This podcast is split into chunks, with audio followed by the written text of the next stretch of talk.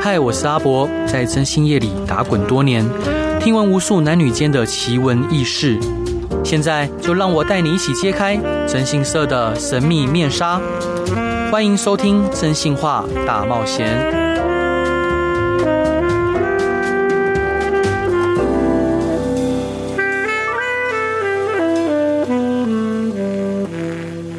Hello，各位亲爱的听众朋友，大家好，欢迎回到飞碟电台，收听由我真性是阿仔所主持的《真心话大冒险》。嘿，今天邀请到的来宾非常的特别，C C，我们邀请到的是谁呢？ Hello，大家好，我是 CC。今天邀请到的是二零二二年十大杰出青年，也是盛发生物科技有限公司的创办人陈伟成先生。嗨，欢迎，欢迎欢迎！另一位是我们十大杰出青年选拔委员会的团队伙伴，然后是我们国际青年商会中华民国总会的总会长林鼎钧先生，欢迎你。嗨，总会长好。大家好，我现在才知道总会长跟我一样处女座，不好相处，好会吗？ 所以，所以总会长，您您太太会说您不好相处吗？呃，我还没结婚，哦还没结婚但是我女朋友说我做事情很矜持，所以是一个很好的合作伙伴，但是个很好的伙合作伙伴。那那以情人来说 呢？呃，也是很好的合作伙伴。好，那我们特别要访问到我们的十大杰出青年陈伟成先生，所以，呃，伟成，您是什么样的阶段开始想走向创业这条路？因为我们都知道创业不容易哦。还有当初为什么想要继承家业来贩售木炭？是，其实这个是来自家庭本人原生家庭哦，就是在做碳的一个生意哦。对就像我们中秋节烤肉啊，露营的时候会用的碳来做取暖哦。对，那事实上一直在国中、大学的时候，一直有帮助家里做这样的工作。嗯，那就一直，其实那时候心里就向往着毕业之后能够帮助家里。哇哦，，对对对，那时候其实是想要承接起来这样子。是，嗯那后来才发现，毕业后，其来、 其实家里的那个状况，经济状况还是非常的呃需要需要是支持这样，所对以后来就毅然决然就毕业之后就投入下去。就投入创业这条路。是但创业这条路不容易，在这整个过程中有遇到哪些阻碍或险磨难呢？是，其实哦，在整个创业过程中，我想就是包括这我们现在来看待的话，就是这几年有疫情嘛哈对。那当时我在创业的时候是二零零八年、零九年的时候，是当时也有无薪假的问题。对，嗯，对，那所以其实整个大环境的景气其实不是很好的。嗯，那事实上面对的挑战同样是需要包括相关的嗯呃行销啦对，嗯哦投入的广告的时间啊、人事的它费用，我想都是很大的、很明显的一个资源上会有很大的不足。是，对，那还好，当时我觉得有一个蛮有趣的点是，二零零八年开始有 iPhone，有、嗯有智慧型手哦机，是开始有呃这个 Internet 有网络的一个购物的习惯，嗯嗯嗯所以也让我找到一个契机，就是用电子商务的方式去跟世界去做沟通，这样。但哎是这个透过传统产业要这样转型很不容易耶。嗯转型是到那个木作艺，对不对？啊，对，其实嗯一开始在做碳的时候，在日本人在嗯技术移转哈，包括嗯工研院后来的一个加强的一个指导下哦，嗯对，我们知道呃，包括竹子可以产生竹炭跟竹醋液，对，对，那木头可以产生木炭跟木醋液，嗯嗯对对，所以是那个时候开始，我就发现其实碳的运用时间很有限，大概在冬天或者一些对特殊季节才会嗯使用。对，哦但木醋液的话，它是一个很天然的清洁剂的一个对原料。对，所以那时候我就想说，哎、有没有可能把它做成木醋一一系列的清洁用品，嗯来让我们的人哦，可以在居家生活，甚至照顾孩子或毛小孩这样子的对一个用品上，可以是一个选项。嗯我在大学的时候就用过嘞、哦，真啊真的吗 这？我在大学就用过了，对，是就是大学那个时候，因为宿舍，然后就是因为我们那时候养狗狗，对然后就在网络上查了到底狗狗味道怎么消除，然后又天然又不会害到它们。对，对然后我就想啊，那我就买了。所以我刚看到想，我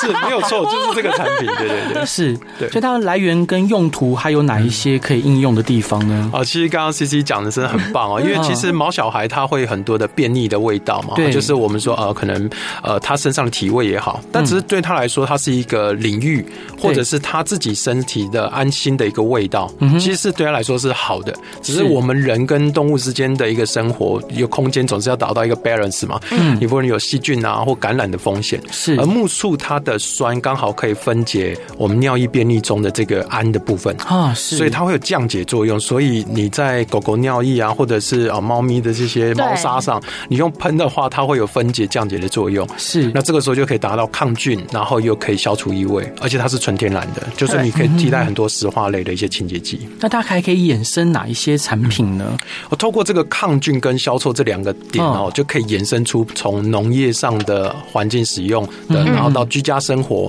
然后再到沐浴、洗发，到可能我们身体所有用的保养品都可以添加为一种抗菌剂，那它是就可以取代我们很担心的像防腐剂这一类的一个材料。嗯那它就是一个很棒的一个介质。那再回溯，它其实就是树木里面萃取出来的水分。嗯，是，所以以你可以看得出来，它是一个很环保。你会用精油的话，大概就可以理解它是树木的萃取液，是这样的一个概念。是，所以伟成，您在推动森林保育以及循环再利用的契机是什么？就是因为我们其实从很年轻的时候就看到说，这棵树在修剪下来，嗯如果直接就进入碳的运用，对，那这个是一个好像感觉自己直接进入烧的过程。嗯，那有没有可能先让它做成家具？嗯，那再来就是做成剩余才做碳，是，然后再收起醋液，那就可以完整的就没有零废气，嗯，林业的林哈，然后或者是归零的零，嗯零嗯都是零废气。对，对，那这个很有意思的点就是，我们现在一直在鼓励种树，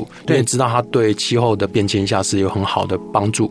但树种多了，它一样要有养护、修剪、再运用的过程。对，所以这个过程中，我们就必须知道说，修剪下来之后，这些料源是，它如果变成焚化炉，或者是挖个洞掩埋，或者是露天直接让它氧化嗯掉，又是废弃物了，又是废弃物了。对是所以它可以创造成环境中的有效的，我们刚刚说的用途，嗯，我们生活中的经济的用途，对还有一些就业的可能性。哎，很厉害，呃，跟各位听众朋友报告，就是陈伟成先生是我们二零二二年，就是我们十大杰出青年的当选人。那呃，十大杰出青年一直都是我们呃国际青年商会在推动的一个活动。好，那已经有很悠久的历史了。那伟成当初为什么会想要呃，就是投投件参加这样子的活动呢？啊，事实上，当时是二零二二年是第六十届的十大杰出青年，我想嗯它对是一个非常代表性的一个数字哦。没错，那有一些啊、我们在学界，还有我们在业界的一些长辈嗯啊，其实也都受过这样子的一个年代，他们知道说十大杰出青年对于社会上，不管在选拔杰出青年，还有对对社会来说一个正面影响力的一个代表人物。没错，所以我很多前辈跟我 说：“哎、伟成，你四十岁了没有？ 你只要是未满四十岁之前，可以、呃有这样的一个机会。对那那后来我也才晓得，就像我们总会长等一下可能可以是分享他一个年纪的一个区间。没错，那我其实我才三十七岁到三十八岁之间，所以还有这个机会可以来提报。然后我是报这个农渔环保类别，农渔环保类，对，也嗯就是刚刚蛮契合我在做森林循环这件事情。是，嗯对，那最主要的原因是希望让这个国家或者是这个世界上能够更多人看见一棵树的种植到养护修枝，它可以对带动的是全台湾或者是很多林业的产业的富裕。所以我觉得这件事情我必须得站出来，我们必须大声的去分享，然后发挥影响力。真的太棒了，嗯，真的。所以伟成，我想就是想要请你聊聊，因为你提到说小孩小时候家里比较辛苦，嗯比较困苦，可以分享一下小时候比较辛苦的故事吗？呃，其实我我家里有我爸爸妈妈之外，然后对我的奶奶当时在小时候也是带着我会长大的。是，那父母亲因为一直在工作的时间点，所以其实我小时候是我的奶奶跟我大姐，嗯大我十岁的大姐。那我有哇三个姐姐这样。嗯，那我记得我有一次，呃，所有的补习费用是我大姐去工作赚钱是支支应我的。嗯对嗯我大姐跟我说，啊、伟成，这个我现在一个月在两万多块的收入，嗯，但是我领了九千块给你去补习，就是补一季这样嗯子。是对对，然后家里的希望就靠你了你。要好好努力，你要好好努力哦！真的哎呀，会想哭，对，就是对那种感觉，就是大概其他同学打瞌睡，你都不敢打瞌睡的那一种感觉，嗯是在那样的背景下，跟备受期待、跟托付的这样的一个想象。所嗯以，其实我在大概在高中、大学的时候，就暑寒假都是回来帮忙帮忙工嗯嗯，帮忙搬木炭。啊，是我印是，象很深，我父亲在这个货车边，然后对我把炭放在他的肩上，让他扛进去，因为对，他那说那个我。木炭都小小块吗？还是很哦哇，那那一袋大概三十公斤哦，嗯哦，大概就背一个背一个小朋友走进人家的后院啊、嗯或仓库里面这样。是就你看过那个背影有没有？那、嗯那一本书上写的啊啊，大概朱自清，哎对柑橘会掉出来，对不对？是是我们是是吊木炭靴这样啊，啊，对。啊，这这个图景是蛮蛮能想象的。对，那呃，想要问问就是兄弟您，如果说有些听众朋友啊，或者像我在呃育幼院或者少年之家服务的过程中，其实会看到很多年轻人，可能他们家里的环境也不是那么的优渥，但是对于来对他们来说，坚持是一件很困难的事情。对于像这样的年轻人，你有什么样的建议呢？我觉得每个人的出发点真的都不同，有些当然就是啊家境比较好一点，出发可能稍微是顺遂一点，但是我相信你的原生家庭跟你的整个成长过程对，都会造就跟塑造你很大的很大的一个 passion，跟对你坚持的动力。嗯我觉得每个人都有心中柔软的一个人啊，嗯像我是我的妈妈，我的父亲，嗯我希望能够荣耀他们，我希望能够做出个好成绩，让他们能够安心。嗯是，对，那我想每一位伙伴们，不管你的出身，不管如何，嗯，当你觉得疲惫的时候，当你觉得呃心里很匮乏的时候，是或者遭遇困难的时候，我想想一想你心中的那一个人，找回那个热情，然后为他再多坚持一刻，这样。哦，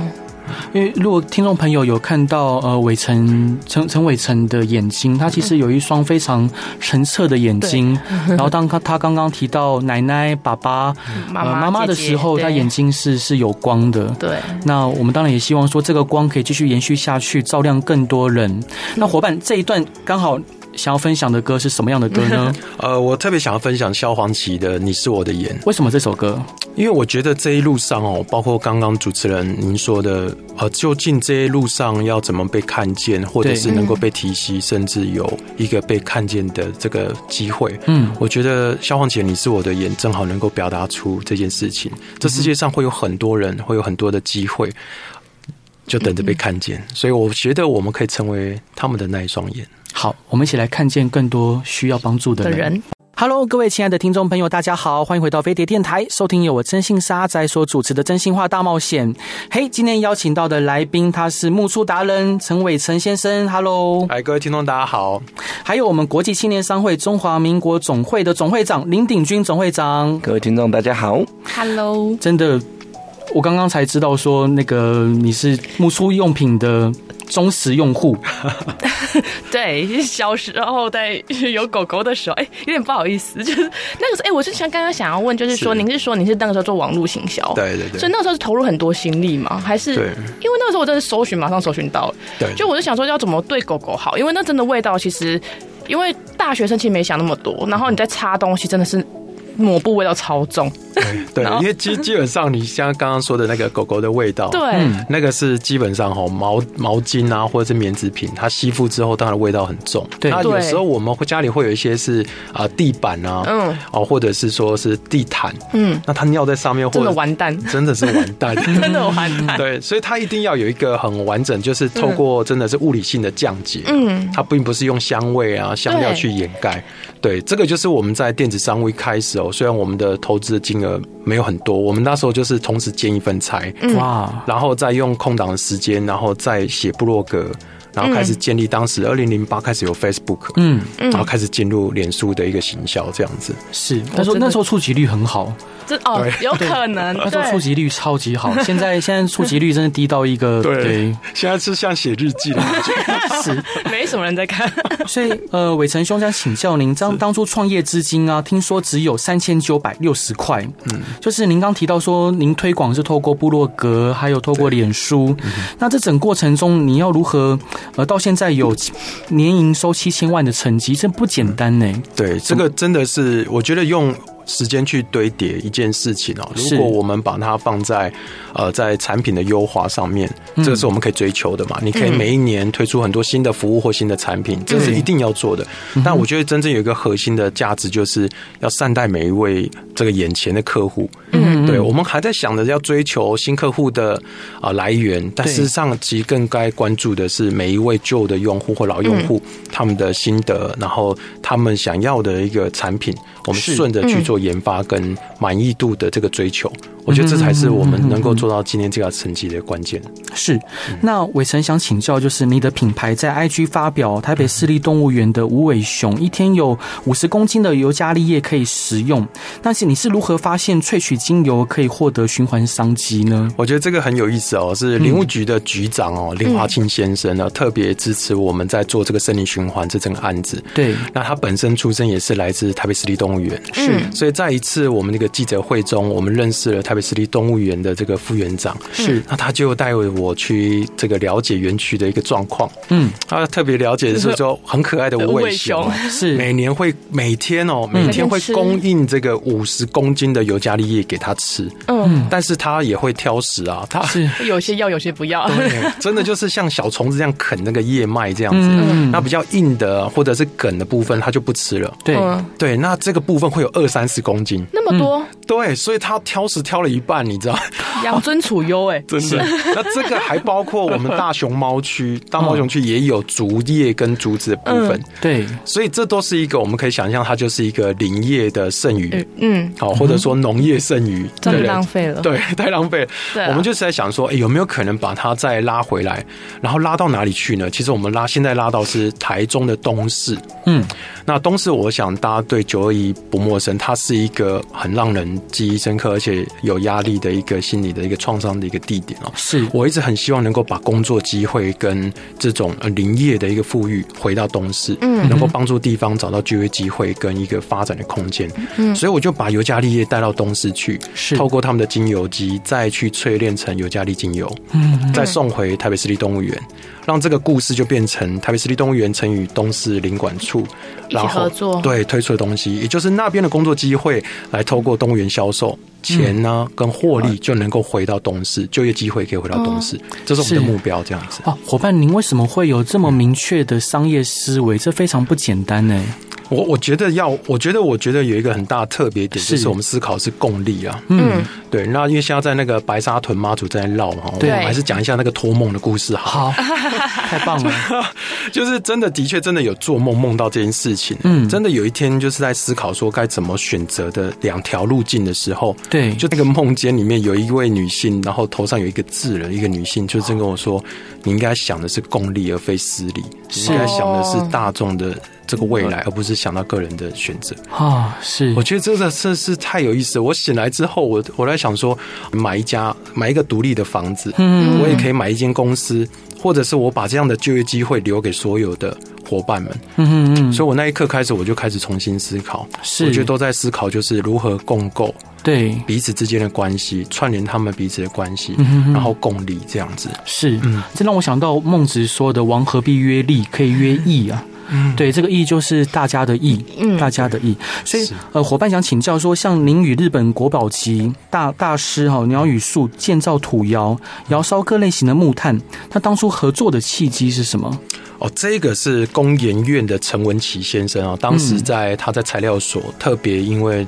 台湾刚刚提到九二一大地震哦，对像土耳其跟叙利亚这部分，嗯我们也都完全感同身受。是那当时在我们中部发生重创之后，嗯陈文琪先生到日本请到了廖玉树先生来到台湾，嗯对哦尤其在苗栗三湾这个地方建了三座土窑，嗯，那是台湾第一座的竹炭窑，它是可以烧出很完整的一个竹炭杯，嗯哦，就不会裂哦。你要不会看，裂你要想嗯高温这样烧二十多天，竹炭没有裂掉，嗯，对，那个嗯技术多好。对，是那就是这个鸟语树先生他留下的这三座窑，现在我们就把它砌作下来。嗯哼，因为大家都会一股热忱，有时候我现在买竹炭，可能过一阵子我就不要了，没有了。对，然后是整个我们去看的时候，那个场域就是已经很荒荒凉了。嗯对，就是包括整个外围围篱、竹篱笆都是都是腐烂的了。嗯嗯那我们就开始想说，我们要去养护它，对嗯所以我们就把工作机会一样再带回苗栗，然后养护这一个窑族，然后是让它能够继续生产。嗯那这个这生产过程中发现一件很特别，就是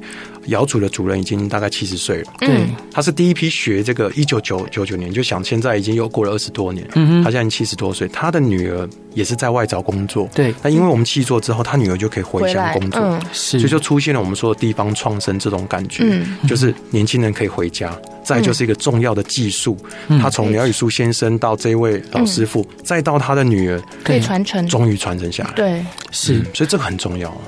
伙伴，你什么时候要出书啊？我们其实我我其实，在去年八月已经完成啊，已经完成了，啊写了八年的书啊，是是一直是不，断的修 订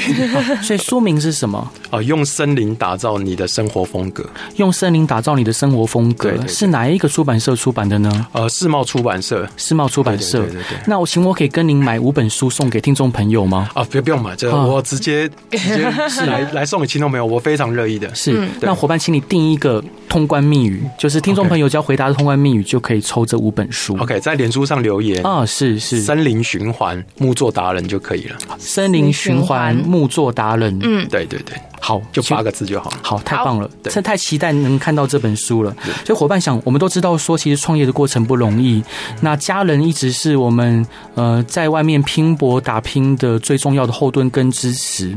那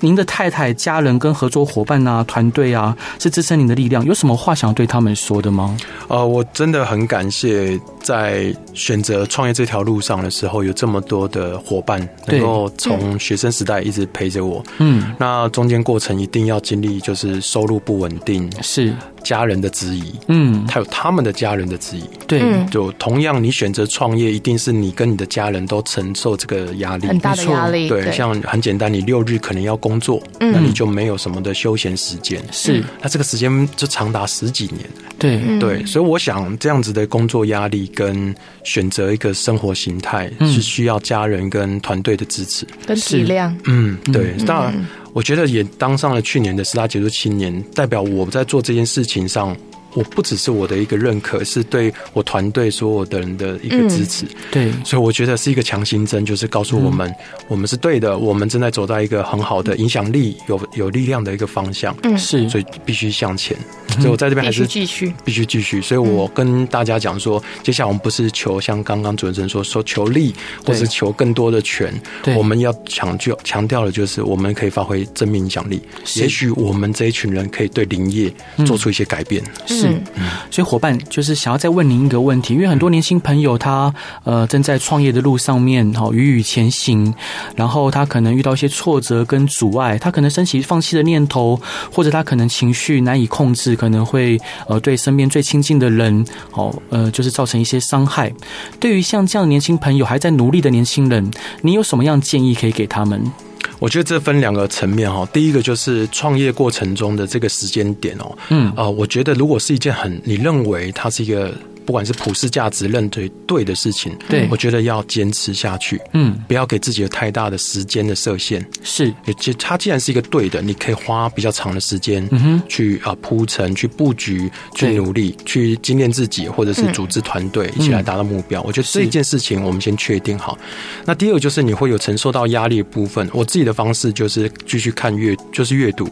就是看书，然后再找很多的前辈是，然后来去讨论再讨论，因为你你要看很多前辈，他能够到五十岁好了，或对六十岁，他还在创业路上，嗯是或者他还在经营公司，嗯没错然后你看他精神奕奕，嗯或者是他还能够侃侃而谈，对嗯然后他很轻松、轻描淡写的去讲过了他经历过的事情，是怎么做到 的？嗯对，所以我觉得这个时候听起来特别有感觉，所以我想，不管阅读，站在一个巨人肩膀上，你找到更多的结论或答案，是，或者是跟这些长辈们聊聊一聊哈，聊一聊这个，找到一个新的方向。嗯我觉得一个是继续坚持下去，对的事情我们不要设太多的时间限制。第二个对就是找到一个舒压跟找到解放的一个方法，我是想这是一个很棒的方式。真的太感谢了。嗯，很棒所以伟成兄这一段想分享给大家的歌是什么歌呢？我想分享炎亚纶的《My Bag》。哇哦，也是我们十大杰出青年。对对，这个是我们的团队 伙伴之。那今天是我们录制的第一集，啊所以是特别要这个 Q 一下我们家的炎亚纶兄，亚纶兄对。那为什么想分享这首歌？还有没有什么特别的原因？呃，刚刚主持人有提到，特别是团队的重要性跟家人重要性，啊我觉得这首歌能够特别能够叙述出我现在的心情，就是在中间过程中，我们会遇到很多很辛苦的部分，还好有家人的陪伴，还好有转过身有伙伴的支持。嗯好，我们一起来听炎亚纶这首歌。各位亲爱的听众朋友，大家好，欢迎回到飞碟电台，收听由我真心是阿仔所主持的《真心话大冒险》。嘿，今天邀请到的来宾，其实刚刚前两段听他的分享都非常的感动，而有且意思，而有意思，对而且会会给人能量。我对们今天邀请到的呢，是我们十大杰出青年陈伟成先生，Hello，哎嗨，听众大家好，还有隆重介绍我们国际青年商会中华民国总会的总会长林鼎军总会长。各位听众，大家好。那各位，我们刚刚听到了十大杰出青年陈伟成先生的分享。那可能很多听众朋友想都听过十大杰出青年这样子的一个活动，但是对这个活动呢，可能不够了解。那是不是可以请我们的总会长帮我们介绍一下，我们国际青年商会举办十大杰出青年选拔活动的起源是什么？好，谢谢我们的阿伯。那其实我想跟听众先。解解释一下，我们青商会其实是呃全世界是全台湾最大的青年 NGO 组织。是那我们的成员是十八到四十岁的青年人。那我们的青商会的宗旨就是希望能够训练为这个世界训练更多的领导人。对啊，所以我们的核心宗旨就是训练自己，服务人群。是那十大杰出青年是我们青商会一个非常引以为傲的活动哦。对那它其实起源是起源于美国。嗯，就是美国在我们的一九三零年代的时候，那个时候当地有个杂志社，嗯他就会选出很多有影响力的人物为封面的人物。对那那个时候在美国产生了很大的影响，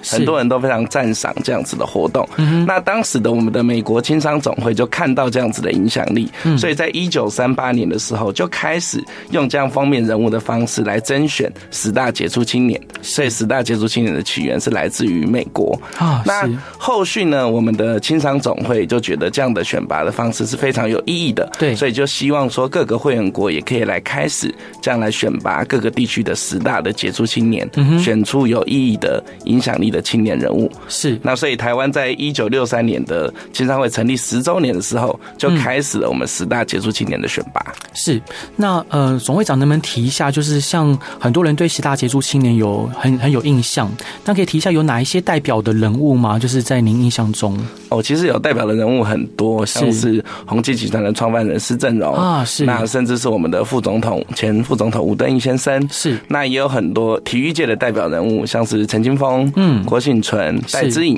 哦等等这些。像艺人的话，像是呃张惠妹，嗯，那甚至是很多相关的艺人，包含对我们刚刚提到的炎亚纶，都是是我们代表性的人物。是，谢谢总会长。那十大杰出青年选拔，它成功的关键在哪里？嗯，我觉得成功的关键的地方在于说，第一个就是我觉得我们的评审非常的严谨。对，那因为像这样子的选拔活动，我觉得评审是非常重要的，嗯嗯所以我们在评审的选呃，应该在评审的筹组上面的时候，我们都是找各专业的翘楚。对，那针对这些评审的部分，他们有初审、复审跟决选的三阶段。那我们的评审都是非常各方面领域的佼佼者，是嗯也非常的专业跟公正。所以评审的严谨，我觉得是识节成功的第一个因素。嗯那第二个因素的话，我觉得就是筹备工作的周延。啊，那是因为对于青商会来说，其实世界的这个选拔是我们每年很重要的工作项目没。错，那我们办到今年已经是来到第六十一年了。是嗯那经过六十年的淬炼跟学习哦，就是每次都每一年都不停的精益求精，希望说能够在呃这个时节的举办上面，能够影响更多台湾的青年人跟台湾的民众。所以我觉得我们青商伙伴都非常努力嗯没，错嗯包含跟时节基金会合作，所以筹备的这个部分非常的周延，是成功的第二个因素。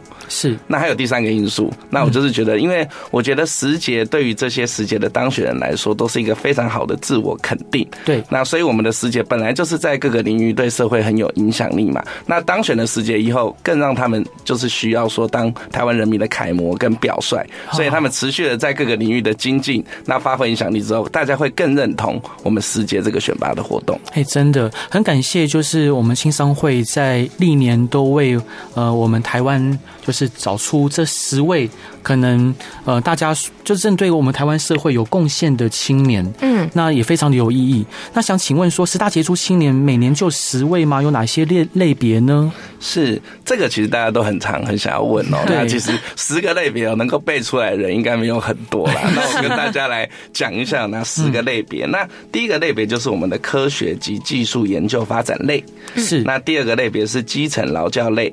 那第三个类别是企业创业及经济发展类，第四个类别是医学研究类，第五个类别是社会服务类，第六个类别是体育记忆类，是那第七个类别是文化及艺术类，嗯那第八个类别是公共行政类，是那第九个类别是农渔环保类，那第十个类别终于要讲完了，是儿童性别及人权关怀类。 是所以我刚刚回答的问题是说，其实我们十大杰出青年是以这个十个领域来做发想选拔对嗯优秀的人士。那是不是只有十位十杰呢？其实我们会根据这十个领域，根据评审的这个部分来做决选，嗯所以通常是十位。但是我举例来说，像我们知道我们的羽毛球的男双奥运的金牌啊李安是跟王麒麟，他们对就是一个搭档嘛。对所以他们那时候在体育记忆类的时候，我们就是会有两个当选人，哦所以当年度的十杰就会有十一11个当个选人人。嗯对，原则上是十个啦。是，那总会长，我们都知道说，呃，国际国际四大社团狮子、福伦、青商同济，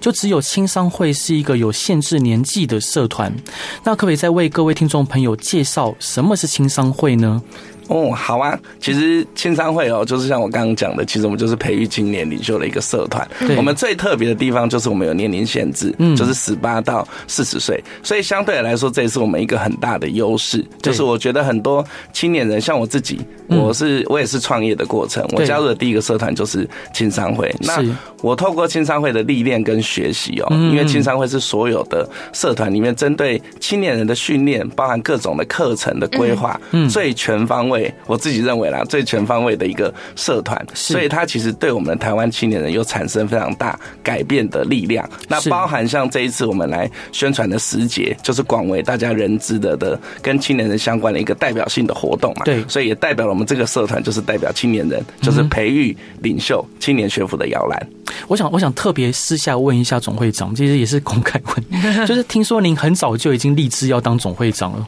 哦，对啊，这是一个还蛮特别的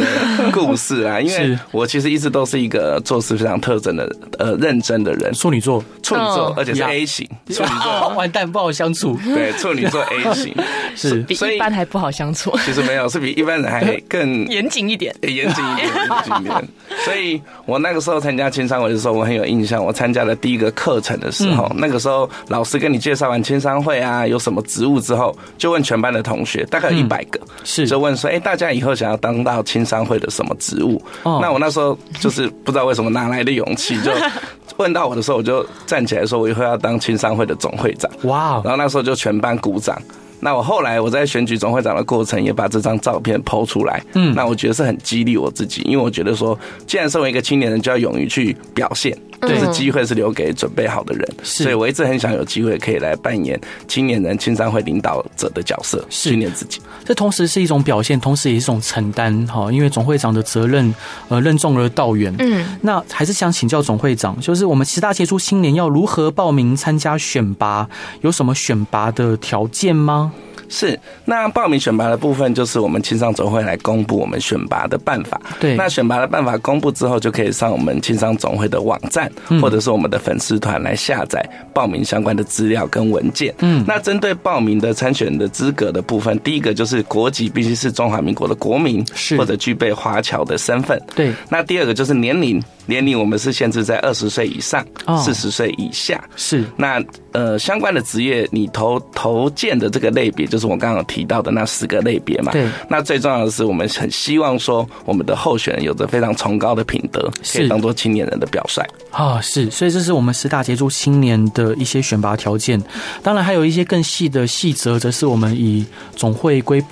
颁布的规定为主。是的，那还是想请教总会长说，十大杰出青年选拔会今年近期会有什么活动吗？那要如何去了解相关的资讯呢？该如何联络？是。那我们近期我们十节会有相关的活动，是我们五月的时候会邀请我们一些当历届当选的十节，对来举办一个当选的论坛，嗯跟大家来分享一些相关的议题，大家感兴趣的议题，像是是嗯创业啊，或者是 ESG 啊，甚至是女性平权相关的这些议题。那七月的时候呢，其实我们会来举办一些公益类型的活动，是像我们去年有邀请我们的十姐的当选人，就是汤主厨，嗯，来就是来进入社区是嗯来。准备关怀餐来关怀社区，所以我们每年七月的时候会来筹组跟举办一些公益的活动。是那当然最重要的就是我们九月的时候我们会来举办十节当选的公布记者会。对那预计在九月十六到九月十七号会来举办我们的十节的颁奖典礼。嗯那今年预计在台中来举办。是那刚刚有提到说要怎么样来跟我们做联系嘛哦那第一个就是还是像我刚刚讲的，可以上我们青商总会的网站来做查询。那另外一个也可以电洽我们总总会秘书处的电话。那这个部分也会有专人来为大家来做服务。那更重要的是，投稿时间是有限制的，就是呃报名时间的时间是到今年的六月三十号为止，所以走过路过不要错过，请推荐身边优秀的青年人一定要来参加我们第六十一届世界的选拔。好，太感谢总会长的分享了。总会长，我要再挑战您最后一个问题：是，请说。在总会长任内这一年内，你想要完成最大的一件事情是什么？呃，我想要完成最大的一个事情，就是我们今年最大的计划叫青年影响力计划。是那我很希望青商会被台湾的人民提到的时候，就是一个代表台湾青年人的社团，嗯而且是能够来发挥影响力、参与国家政策的制定跟实行的社团。所以，我们今年会在全台湾举办青年论坛，是那针对一些大家关注的青年议题，像是青年的创业啊、嗯 ESG 等等，我们会找出解决的方法，那做成政政策白皮书来送给政府。那其实国外我们也很有影响力，像这次土耳其跟叙利亚的大地震，嗯那我们在第一时间我们就。召集全台湾的亲商伙伴，联系土耳其当地的亲商会，那在短短的两天期间就捐赠了上百项的物资，是所以这也是发挥我们青年影响力跟国际影响力的一个很好的方式。是我们透过总会长的分享，我们能知道说，总会长是一位做事非常认真、嗯负责，同时勇于承担，还有最重要的是，他是勇于突破的一位，呃，令人敬佩的一位总会长。所以，呃，鼎军总会长，最后你想要分享给大家的歌是什么歌呢？呃，我想要分享的是八三幺的规则就是用来打破的。没错，那为什么？好励志哦就是为什么想分享这首 歌？呃，因为我去年在竞选青商会总会长的时候啊，那时候有三个候选人，其实每天都过着非常精实的生活，那很需要听一首歌来激励自己。那因为我竞选的核心的理念就是改变，我希望可以让青商会变得更好，让台湾的青年人变得更好，所以核心的理念就是创新跟求变嘛。没错，那我觉得我们日常生活中，包含青商会里面，都有我们常常一些以前相关的规则。对但是我们觉得我们人生本来就是一直要往前迈进没，错嗯创新求变，变得更好。所以我觉得规则就是用来打破的。那就像我们第六十一届的时节，我们一定要努力比前面六十届办得更好。好，相信一定会做得更好。今天再次感谢我们十大杰出青年陈伟成先生，还有我们国际青年商会中华民国总会的总会长林鼎军，然后也希望大家喜欢这一集的广播，大家拜拜。